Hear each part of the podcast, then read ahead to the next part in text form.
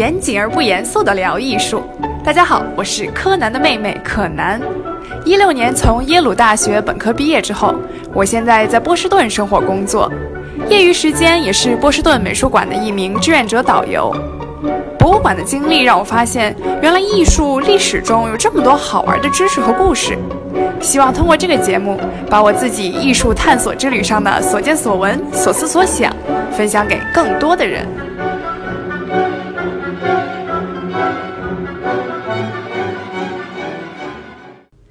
Hello，柯南妹妹的朋友们，大家好，我又回来啦。首先和大家说声抱歉。前几个月一直没有更新，是因为我工作变动，从东海岸的波士顿搬到了西海岸旧金山，没能静下心来好好创作。不过我绝对没忘初心，从今天开始，咱们节目就继续扬帆起航。七月初，我去看了一场相当震撼三观的演唱会。看演唱会没什么大惊小怪，怪就怪在那个舞台上，他没有真人在唱歌。不过底下观众席照样坐得爆满，尖叫声不断，啊，大家都拿着手机疯狂录像。经典曲目的时候也是全场大合唱。当晚的主角就是全世界最火的虚拟歌手初音未来。不熟悉日本流行文化的人不一定知道初音这个名字，不过你很可能听过他的洗脑成名曲《甩葱歌》。初音是一个动漫人物，扎着超长双马尾的萌妹子，肤白貌美，大长腿。那一个动漫人物怎么开演唱会啊？他其实是世界上第一个用全息投影开演唱会的虚拟偶像，所以是光打到舞台上生成的影像。但是这个现场 3D 效果其实相当好，我在台下看和真人表演是没什么区别的。她的衣服、头发质感都很真实，而且这个小姐姐走动的时候，双马尾摆起来也很自然。两个多小时，人家跟真人一样，连唱带跳，特别燃，秒杀韩国女团毫无压力。而且初音还会经常走到舞台两边和粉丝打招呼，挥挥手，然后大家就像真的有人走过来一样，疯狂尖叫。肯定有人觉得这是沉迷虚拟世界不能自拔了吧？大家可别小瞧初音。他虽然是虚拟人物，影响力可远超很多真人歌手。初一零七年从日本出道，到现在已经开了四十多场全球巡演，粉丝遍布世界各地，而且他在二百多个国家都发过单曲，这个打破了多项日本音乐记录。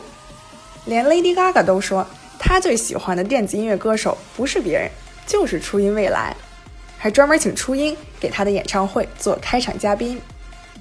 出道十年，小姐姐一共发了十万多首歌，二十多万支 MV，和她相关的消费也超过了五亿人民币，可以说抢了不少真人歌手的饭碗。初音能在全球范围内有这么大的影响力，绝非偶然。她成功的背后是科技、艺术、商业的完美结合。这个看起来没什么杀伤力的萌妹子，其实给音乐创作带来了革命性的影响。咱们今天就说说，为什么就算你不感兴趣日本动漫音乐，也应该了解一下初音未来。初音的原型其实是一款电子音乐软件。二零零七年的时候，日本有一个叫 Krypton 的公司开发了一款可以模拟真人声音唱歌的软件，只要输入旋律、节奏、歌词，电脑就能用可爱甜美的女声把歌唱出来。这福利对作曲家来说太好了，既方便又省钱，相当于在家里就能有自己专属的蔡依林。不过这类声音软件是给电子音乐人写歌的，技术性很强，所以包装往往都比较严肃死板，名字也没什么特色，很多产品就叫会唱歌的机器人。可 Krypton 这个公司很有头脑，他们为了能让这款软件更有吸引力。起了一个超文艺的名字“未来最初音”，你看寓意多好，象征电子音乐未来的希望。最重要的是，他们请插画师设计了一个很萌很萌的双马尾妹子，就印在包装封面上。这下合成的这个声音一下就有人物形象了，戳中了广大用户的柔软内心，谁看了都想把这个萌妹子领回家。结果，初音未来的软件销量远远超过预期，零七年当年就卖了四万多张，秒杀所有同类型产品。当时在日本掀起了一股电子音乐创作热。大家注意啊，初音软件只是一个工具，它本身并没有自己的歌，所以这个女生唱的怎么样，什么曲风，歌好不好听，全靠制作人，包括呼吸、颤音这些细节都需要创作人来调整。但正是因为这种极强的可塑性和自由度，很多人开始用初音写歌，然后发到网上。日本有不少有才的作曲人，就是通过给初音写歌一炮走红的。和真人歌手比起来，初音其实很有优势。首先，一个真人歌手就算再有才，那创造力毕竟有限。初音不一样，同样是这个声音，背后有无数人给他创作，所以曲风相当多元。就像一个歌手既能唱崔健的摇滚、周杰伦的流行，还能唱朴树的民谣。虚拟歌手的创作速度，真人也没法比，因为总是有源源不断新的人来加入创作。初音出道十年来，一共发了十万多首歌，这是什么概念？平均一年一万首新歌。像咱们周杰伦这么高产的创作型歌手，巅峰时期一年也就一张专辑，你才十几首歌，所以根本不是一个量级。到现在，初音的粉丝团体还是很活跃。就是因为总是有新的内容出现，好听的歌流行起来之后，粉丝们就觉得呀，小姐姐人美声甜，我们不仅想听，还想多看。这时候，很多画家就开始创作自己想象里的初音，因为它并没有什么设定啊，只有软件封面上那一个形象。所以大家的各种设计一下就冒出来了，什么深海初音、冰雪初音、沙滩初音，只有你想不到，没有画不出来。最搞笑的是，有一个手里拿着大葱的初音，这个甩大葱的形象竟然还得到了官方认可，所以现在粉丝们还经常的管初音叫葱娘。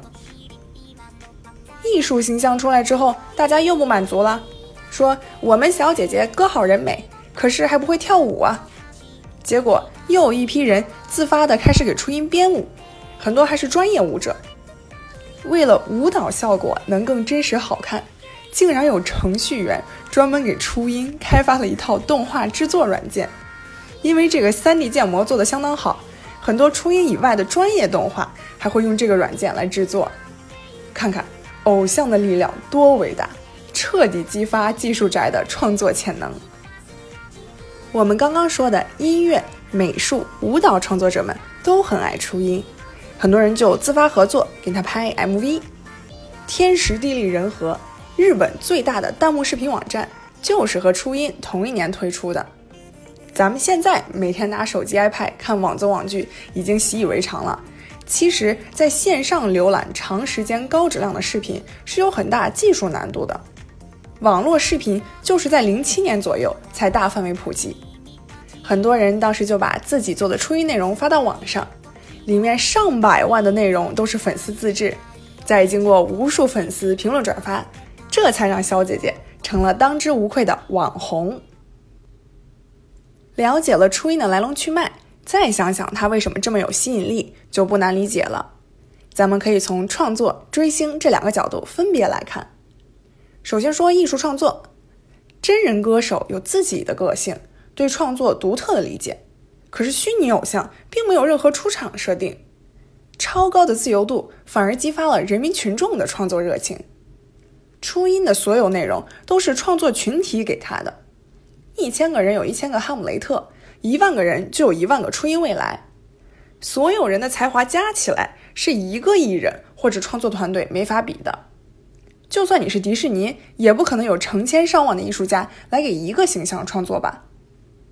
所以，初音给传统艺术形式带来最大的冲击，就是给了无数热爱创作的人一个共同的平台。他的声音其实不是最好听的，但每个创作者都可以用一样的声音来表达他们对音乐不一样的理解。他既是一个人，又是所有人。纯从追星的角度来说，初音也有很多真人达不到的优势。虚拟偶像不仅唱歌不会走音，表演不会累，而且肯定不会谈恋爱，身材完美，没有什么乱七八糟的花边新闻。初音女神永远都是你的初音。他最火的一首歌就叫《世界第一的公主殿下》，广大宅男粉们就幻想自己是英俊骑士，所以大家在网上给他打 call 的时候，就会说。上海骑士团参见公主殿下，南京骑士团参见公主殿下，粉丝们真是太能自嗨了。除了没有缺点，初音还是养成系偶像的鼻祖。大家想啊，一开始的时候他什么都不会，就是在粉丝不断创作中，初音才被调教成现在这个多才多艺的小姐姐。所以现在流行的成长系女团，像日本的 AKB 四十八，还有国内前段时间大火的创造一零一，都应该拜初音为师。聊了这么多创作者和粉丝群，咱们接下来再说说初音走红必不可少的商业运作。开发初音的公司 Krypton 是开放了这个形象的版权，鼓励粉丝创作，不过那都是非盈利活动，人家公司自己其实很有赚钱头脑。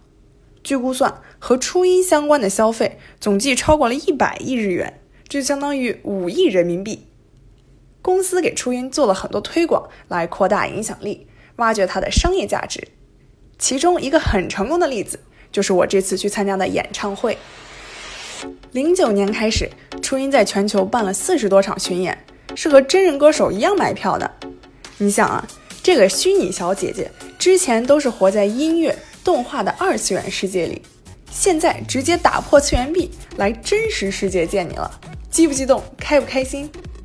迪士尼乐园也是一个道理，公司既赚了钱，又给了粉丝近距离接触偶像的好机会，两全其美。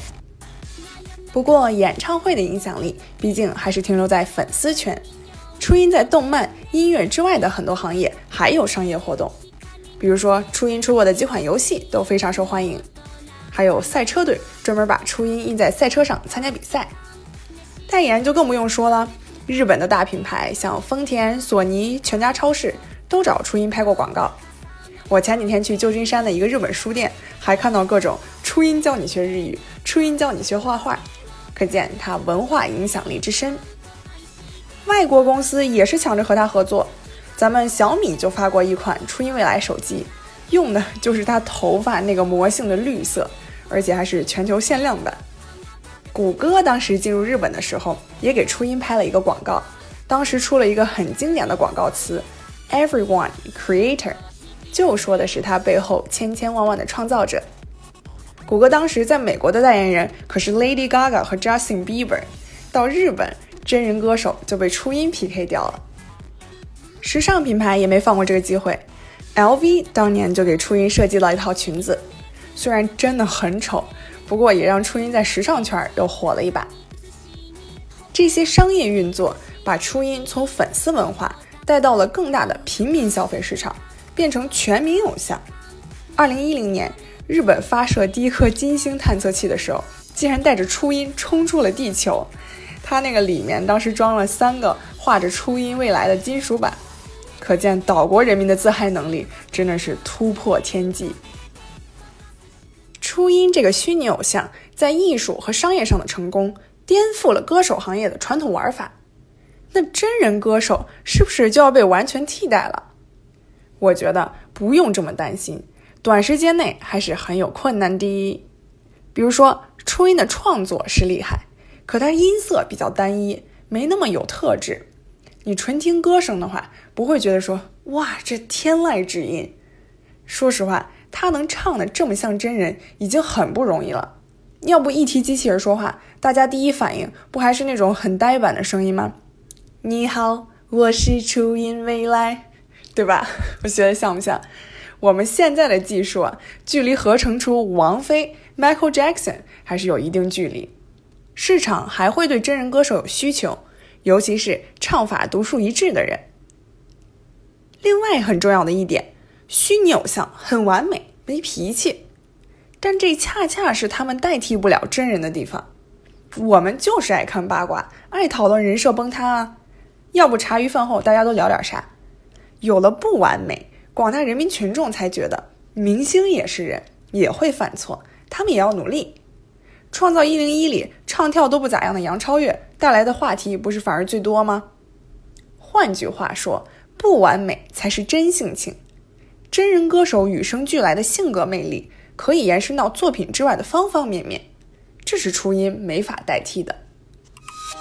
所以说，虚拟歌手和真人歌手并不是谁一定要取代谁，这两者不仅可以共生，在创作上互相学习，还能碰撞出新的火花。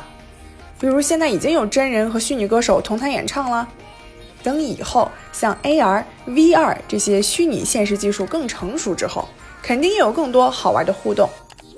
所以，虚拟歌手作为一种新的艺术形式，其实是给创作者和消费者都提供了更多一种选择。总之，我相信人类对好内容的渴望是无限的，期待在艺术创作的康庄大道上，无论是虚拟还是现实。我们都能玩出更多新花样。好了，今天的节目就到这里，柯南妹妹和大家下期再见。